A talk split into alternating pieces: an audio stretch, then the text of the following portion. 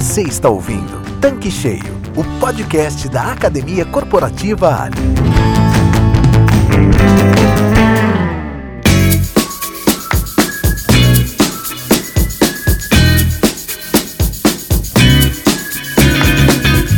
Olá, sejam bem-vindos ao Tanque Cheio, o podcast da Academia Corporativa Ali.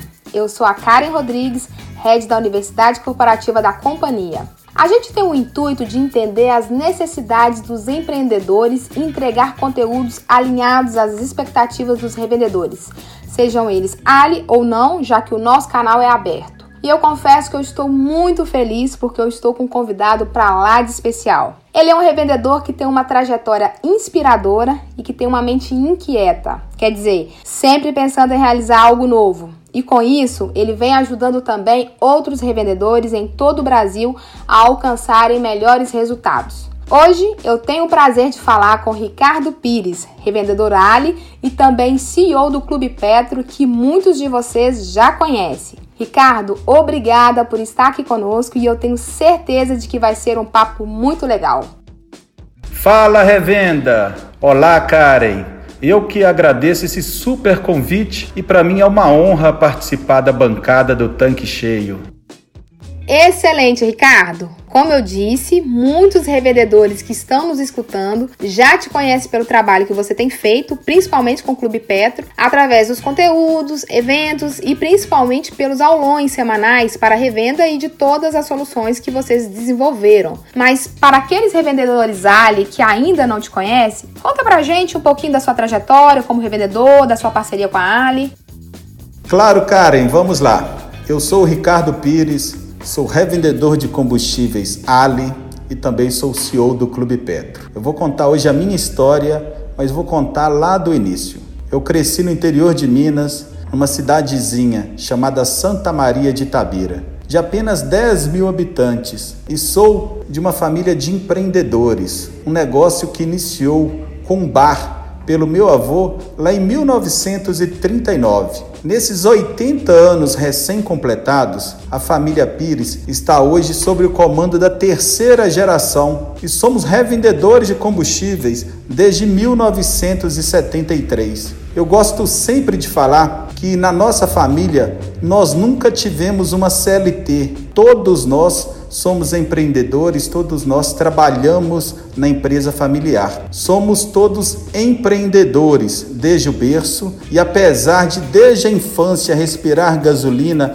e ajudar a minha família, eu voltei de verdade foi em 2008, depois de estudar em Belo Horizonte e me capacitar em algumas empresas da capital.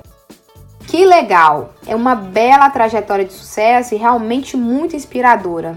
Ricardo, olha só, com base em pesquisas no Brasil, em média 80% das empresas são familiares. Isso também é muito forte no mercado de combustíveis, onde vivemos constantemente essa passagem, né, de bastão de pai para filho e muitas vezes a sociedade entre irmãos e primos. A gente percebe também ao longo desse tempo em que estamos à frente da capacitação da revenda através da academia corporativa, e é bem perceptível a preocupação de muitos revendedores com o negócio, quer dizer, o negócio dele, né, principalmente em relação à sucessão. Nem sempre o olhar dos filhos, da esposa, do marido, enfim, seja qual for o grau de parentesco, é o mesmo daquele revendedor que está à frente do posto ou da rede de posto, quando o revendedor tem mais de um posto, né? E eu queria saber, assim, qual é o conselho que você daria para perpetuar uma empresa familiar como a sua, que já tem 80 anos de empreendedorismo?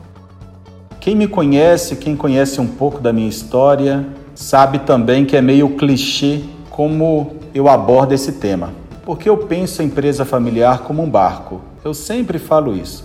Todos estamos juntos no mesmo lado, com um objetivo em comum. Se a empresa vai bem, toda a família vai bem. Mas se a empresa vai mal, a responsabilidade é muito grande na empresa familiar. Porque às vezes algumas gerações dependem do sustento desse negócio. Então nós temos que ter realmente muita responsabilidade em primeiro lugar e uma decisão equivocada pode trazer grandes prejuízos para toda uma família. Então a gente sempre usa aquela máxima: antes perder um bom negócio do que fazer um mau negócio. Para isso, não pode haver vaidades na empresa familiar. É normal que em determinados períodos um membro vai doar mais, ele vai carregar um piano mais pesado. Hoje, às vezes, pode ser o seu irmão, às vezes pode ser o seu tio. Por quê? Porque às vezes é a hora dele, às vezes é a hora que ele vai se doar um pouco mais, mas outras vezes pode ser a sua hora.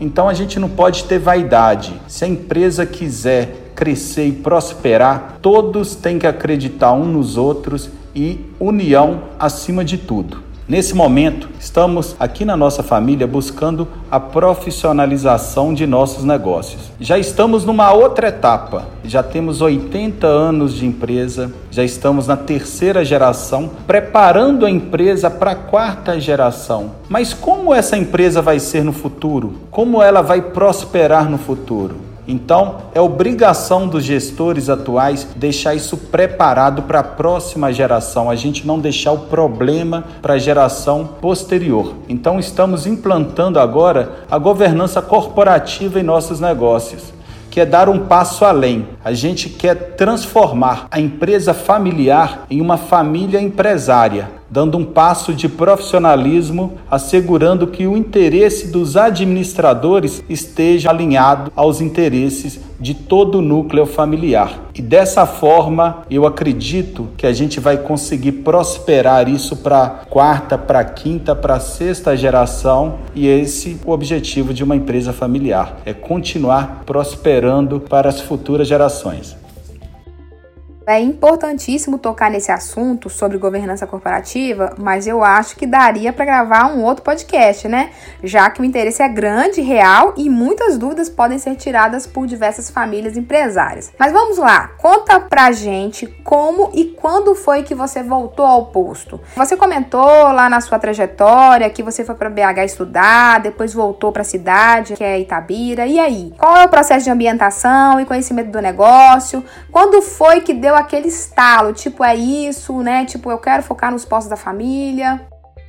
É importante o futuro revendedor, o filho do revendedor, que normalmente teve aquela trajetória de ir para a capital, estudar, se capacitar e depois voltar para o negócio da família, ele entender que ele às vezes ele ainda não está pronto para isso. Ele vai ser o futuro gestor mas talvez ele não está pronto para ser agora o gestor capacitado que ele vai ser no futuro. A minha trajetória foi a que normalmente todo filho de revendedor tem. Eu saí do interior, fui para a capital, estudei, trabalhei e voltei para trabalhar nos negócios da família. Mas, como eu perdi o meu pai muito cedo, eu tinha referência dos meus tios. Eles eram, na verdade, os meus tutores. O meu tio Luiz e o meu tio Zé Custódio, eles eram a referência e eu voltei para Itabira num momento que a família já havia montado o segundo posto. A gente veio de uma cidade menor e já estávamos numa cidade mediana. Eu os acompanhava no dia a dia, aprendia desde os procedimentos básicos operacionais até os mais estratégicos.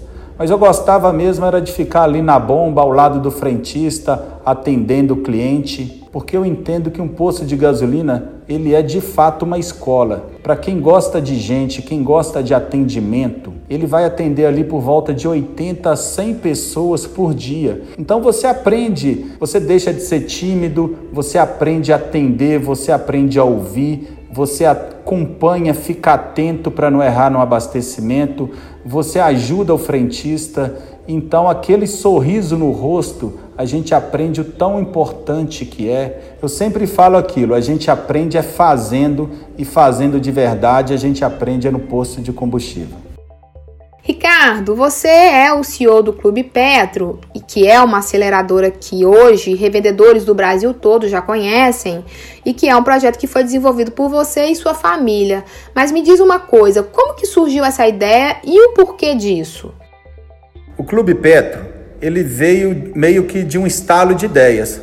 Porque eu não sou desenvolvedor, eu sou revendedor formado em administração de empresas mas era uma necessidade que nós tínhamos como revendedores. Hoje somos Ali, mas no passado já fomos ali do outro lado negro da força, né? Em 2008, éramos revendedores de uma distribuidora que foi vendida para outro grupo e nós fomos no meio. Viramos literalmente a casaca. No ano seguinte, entramos no programa de fidelidade dessa distribuidora. Estávamos até fazendo um bom trabalho, mas tivemos uma situação desagradável que melou toda a relação. Eu queria de verdade conhecer o cliente, eu gostava de ficar na pista, eu queria entender como aumentar as vendas sem que fosse unicamente no aperto de mão, porque eu já não conseguia ficar o dia inteiro na pista. Eu pensava, peraí, tem que ter algo mais inteligente do que ficar o dia inteiro lá na pista ajudando o frentista. Eu fui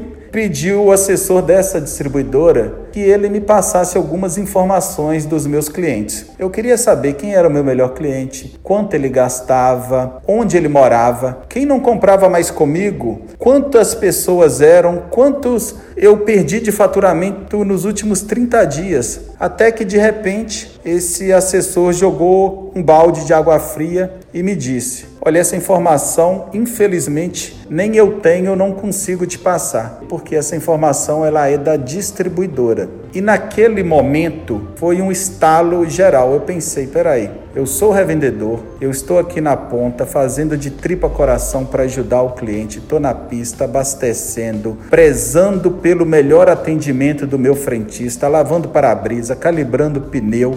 E na hora que eu quero saber quem é o meu cliente, a distribuidora fala que o cliente não é meu, que o cliente é dela. Então, naquela oportunidade, eu juntamente com meu tio tomamos a difícil decisão de parar qualquer pontuação, qualquer cadastro no programa de fidelidade dessa distribuidora. Pois era uma outra metodologia, não como é hoje no modelo da Ali com a Livelo, onde ela compartilha o banco de dados. Naquele momento, o banco de dados era somente da distribuidora.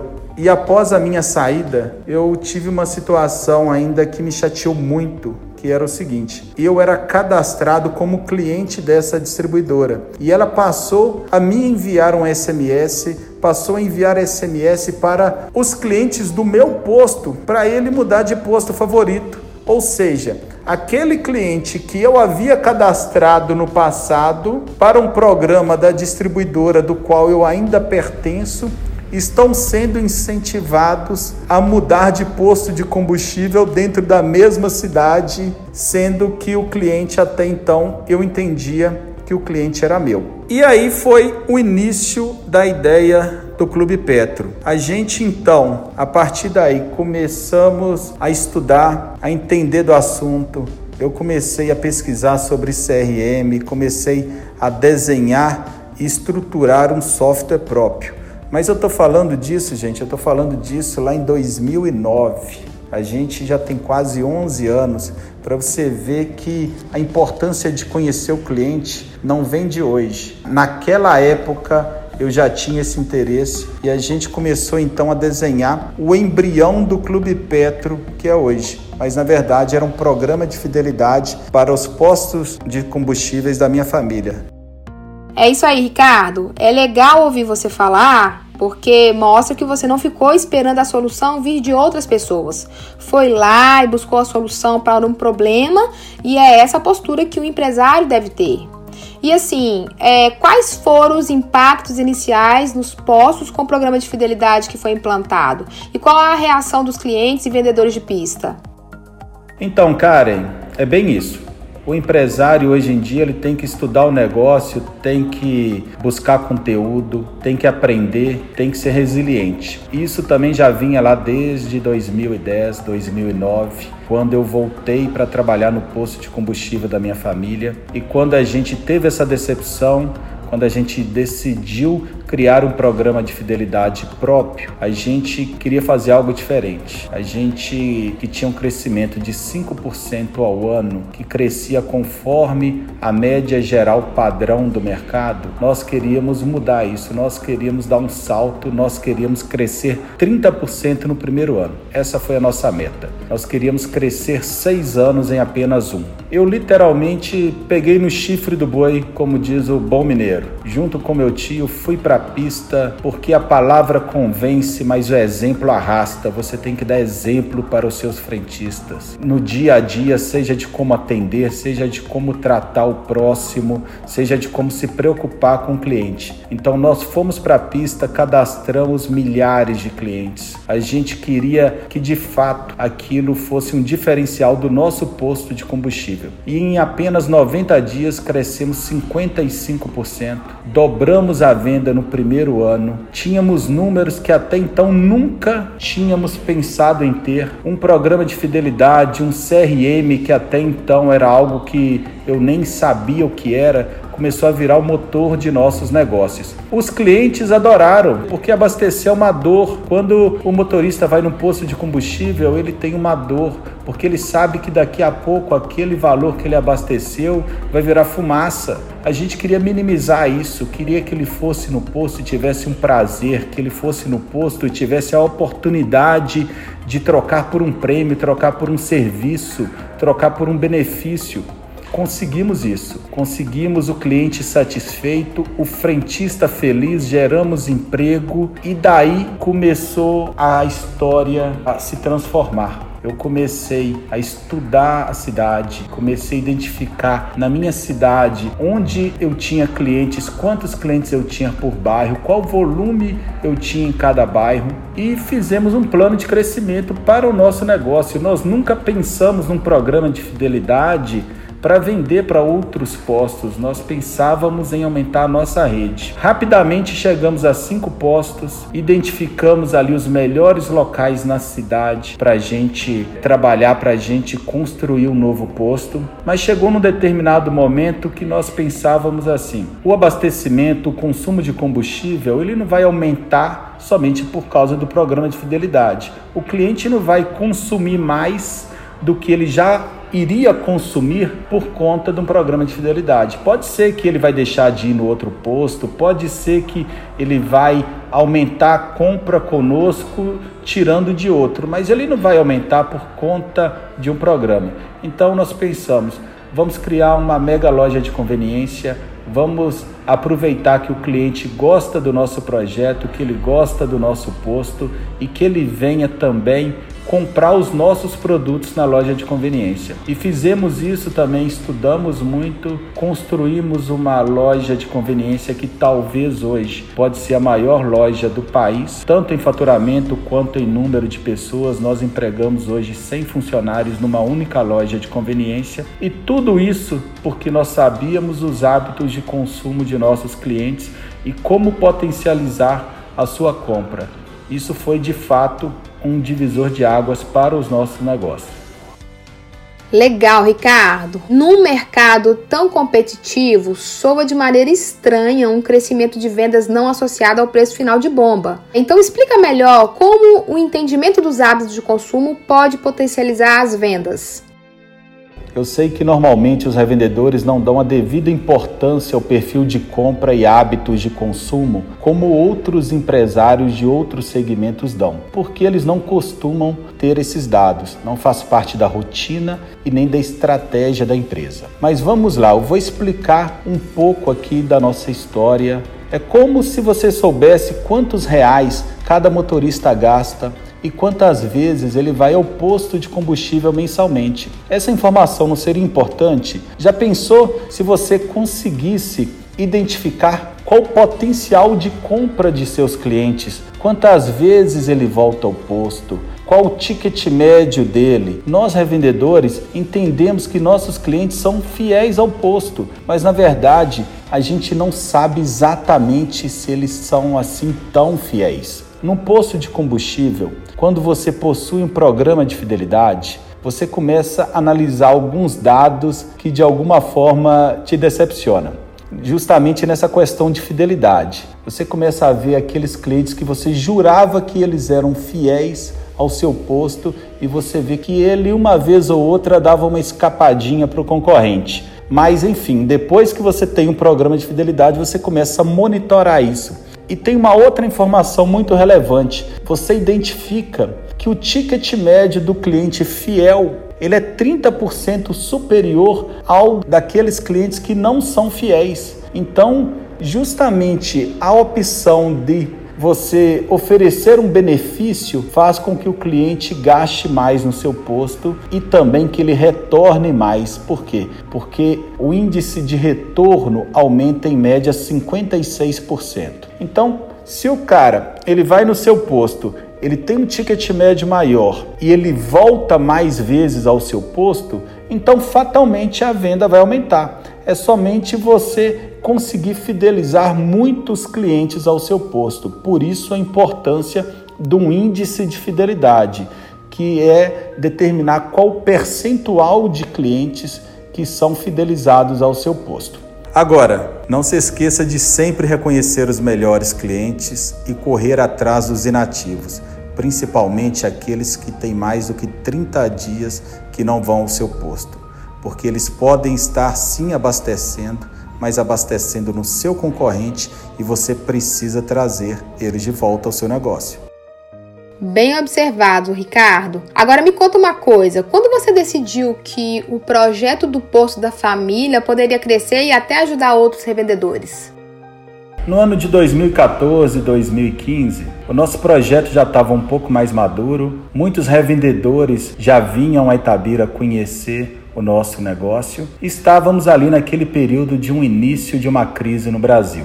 Esses revendedores queriam que nós ajudássemos eles a fazerem um programa de fidelidade próprio, como nós fizemos em nossos postos. Mas a gente sempre tinha aquela resistência. Nós não somos desenvolvedores, nós somos revendedores e sabemos administrar o nosso negócio. Mas seria um desafio muito grande fazer isso com outro revendedor, com outro posto, com outra cultura, outra história. Passados alguns anos, muita experiência, um programa pronto, um projeto consolidado, nós lançamos então um desafio. Vamos então colocar esse projeto em outro posto, mas dentro de uma estrutura que pudesse de fato gerar resultado. Nós não queríamos de forma alguma decepcionar também o outro revendedor. E eu coloquei um desafio. Eu coloco no seu posto, mas você vai precisar aumentar 20% suas vendas em 90 dias num contrato sem multa e eu te ajudo a fazer esse projeto dar certo mas tem que seguir o nosso modelo de negócio porque ele deu certo não quer dizer que outro modelo vai dar certo. E assim nós iniciamos lá atrás um primeiro projeto que veio a ser depois o Clube Petro. Nós implantamos em um posto de combustível esse posto teve um resultado que nós esperávamos até superior. Depois, em seguida, já apareceu outro posto, mais outro. Quando assustávamos, já tínhamos ali 100 postos, já estávamos em outro estado, já estávamos no Acre. E quando eu comecei de fato a entender que o meu negócio mais não era posto de combustível, meu negócio era ajudar outro revendedor a aumentar os seus negócios, a gente já estava quase que saindo para outro país com o nosso projeto. Hoje o Clube Petro de fato se consolidou como uma aceleradora de postos de combustíveis, onde nós levamos a nossa experiência de revendedor, a nossa história que às vezes também outros revendedores podem compartilhar de uma história parecida e sempre com muita verdade. E nós ajudamos hoje mais de 1.100 revendedores diariamente a gerar mais vendas e rentabilidade aos seus negócios. Apesar de todo esse sucesso, nós vimos que deveríamos ajudar mais que a nossa dificuldade muitas vezes era o próprio revendedor, porque ele era privado de conteúdo relevante, ele era privado de conhecimento e muitas vezes a única arma que ele tinha para ser competitivo era o preço de bomba de combustível. Então eu decidi que nós precisávamos ajudar o revendedor mais ajudar com conteúdo, ajudar com informação, de fato, levar poder para o revendedor. E esse virou o propósito do Clube Petro: levar poder para a revenda através de um sistema, através de conhecimento, e isso faltava ao mercado. Eu acho que a Ali supre isso muito bem também com a academia corporativa, que é um exemplo que deve ser seguido, porque os revendedores de fato precisam de conhecimento Ô, Ricardo, obrigada, viu, por reconhecer a academia corporativa como uma fonte de conhecimento. Essa é a nossa principal razão de ser e a gente entende que educação ela deve fazer parte da estratégia de qualquer negócio, seja qual for o tamanho da empresa. Eu me lembro que quando eu fui aí em Itabira conhecer seu posto, em uma de nossas conversas, eu recordo que você usou a palavra estudar quatro vezes. E a gente percebe o quanto você é um grande estudioso do negócio. Com relação ao compartilhamento de conhecimento, né, através de conteúdos, como que vocês fazem? O time de marketing do Clube Petro já estava trabalhando e gerando conteúdo para os revendedores que eram focados em normas técnicas, dicas, assuntos relacionados ao setor, mas eu, como revendedor, não estava me interessando no assunto. Eu mesmo achava aquilo um lero-lero danado. Então um dia eu resolvi, peraí, eu vou contar a minha história. Eu sou revendedor, eu vou contar as minhas dificuldades, o que eu faço de bom, o que eu aprendi com outros revendedores, já que eu me conecto com tanta gente então eu comecei a escrever no blog do Clube Petro e eu vi que os revendedores se interessavam muito mais por isso, pela minha história, pela verdade, pelo conhecimento de revendedor e acabou que o engajamento da revenda fez com que o blog virasse um forte gerador de conteúdo e fez com que a gente chegasse a quase 30 mil revendedores inscritos. Esse número, para quem não sabe, é um número muito relevante. Num espaço de quase 42 mil postos no Brasil, você chegar a 30 mil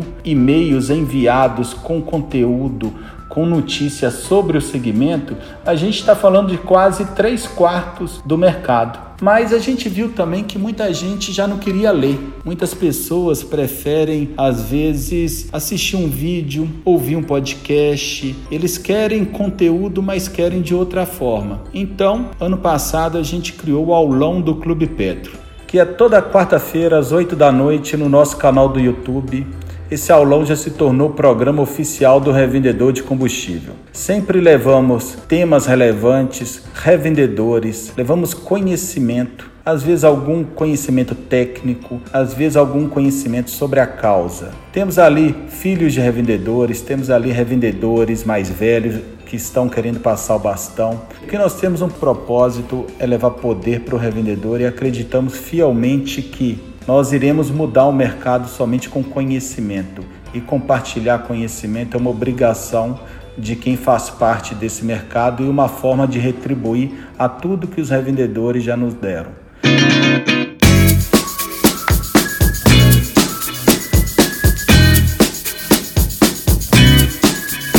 Sensacional! Gente, que papo foi esse? Mas que pena que o nosso episódio está chegando ao fim. Ricardo, eu adorei a sua participação aqui no Tanque Cheio. Foi muito bacana você dividir conosco a sua trajetória, a sucessão da família, dando dicas valiosas e demonstrando a sua experiência, seu posicionamento como empreendedor, revendedor. Eu tenho certeza de que a nossa audiência que está nos ouvindo vai se identificar e ter a sua história como inspiração. Te agradeço por essa participação e as portas do Tanque Cheio estão sempre abertas. Que pena, Karen, estamos chegando ao fim, mas muito obrigado pelo convite. Parabéns a Ali pelo tanque cheio, pela academia corporativa, por se preocupar de verdade com o revendedor. E para quem ainda não conhece, toda quarta-feira temos um aulão no canal do Clube Petro no YouTube. Será um prazer ter vocês lá e voltar aqui no tanque cheio. Fico aguardando o convite, hein, Karen? Muito obrigado. Pode deixar, Ricardo. Vai ser uma honra ter você de novo aqui. E aí, pessoal, gostaram do tema? Em breve teremos outros revendedores que irão também contar a sua história aqui no Tanque Cheio. E reforço que o nosso canal da Academia Corporativa no Telegram está só crescendo e vai ser um prazer ter vocês lá também. Para entrar é só clicar no link que está na descrição do episódio. Um grande abraço virtual e até breve. Você acabou de ouvir Tanque Cheio podcast da Academia Corporativa Ali. Para acessar este e vários outros conteúdos exclusivos, acesse clubeali.com.br e complete seu tanque com conhecimento que gera resultado.